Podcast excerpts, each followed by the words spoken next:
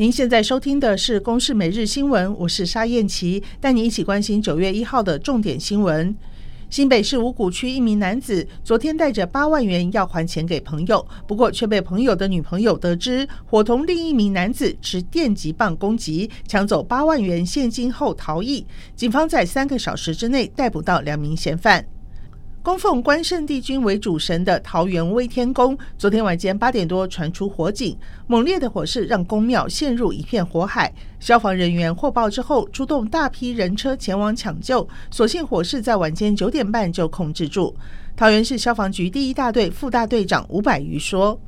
那我们到现场之后呢，呃，他们一到三楼呢都已经全面燃烧。”呃，我们总共加派了三十台水车，哦，三车三十台的消防车，然后跟呃七十个七十名消防人员，哦，现场那个全力投入抢救。行政院宣布军公教明年不调薪，消息一出，不少军公教有苦难言。全教总质疑政府没有考虑物价、民间企业平均薪资涨幅等数据，只考量到财政负担。全国公务人员协会则期待政府能够建立透明健全的调薪机制。理事长吴美凤说：“对于这样子的一个结果，我们无奈，但是也只能接受，不是吗？还是期待我们的调薪